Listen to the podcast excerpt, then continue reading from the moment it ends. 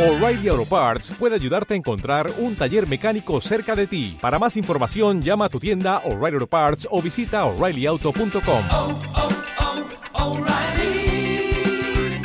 oh, Parts. Hola, en esta unidad didáctica aprenderás sobre los cómics, sus elementos, características y tendrás la oportunidad de despertar tu imaginación y creatividad construyendo unos nuevos.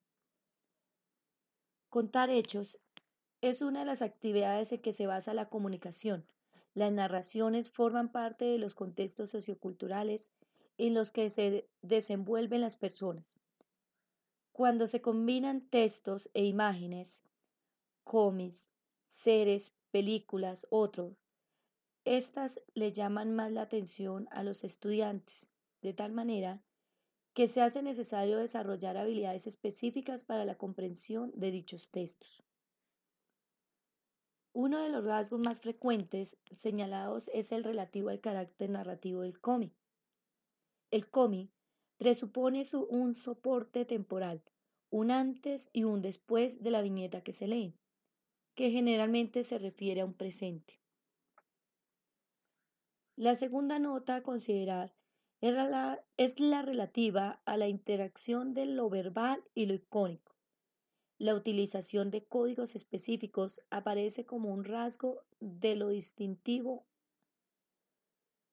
Así pues, en torno a estas cinco características gira el sentido del cómic. Primero, carácter predominante narrativo diacrónico del mensaje. Segundo, integración de elementos verbales e icónicos.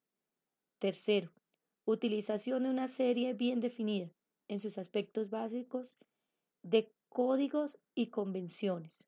Cuarto, su realización es se efectúa atendiendo a una amplia difusión, a lo cual suele subordinarse su creación.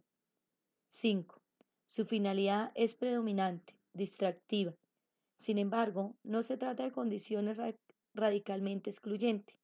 Con frecuencia pueden observarse casos en los que algunas de estas nociones están ausentes. Tarea. Querido estudiante, te invitamos a identificar qué es un cómic, sus elementos y sus características. Luego te sugerimos realizar algunas actividades que te permitan fortalecer lo aprendido y despertar tu creatividad. La primera de estas es completar la siguiente cómic. Tu segunda actividad consiste en crear tu propio cómic. Elige un tema que te llame la atención. Escoge las personas, despierta tu imaginación y manos a la obra. Escucha y observa con atención el siguiente video. Descubre el mensaje. Para concluir, busca varias cómics, léelas y diviértete.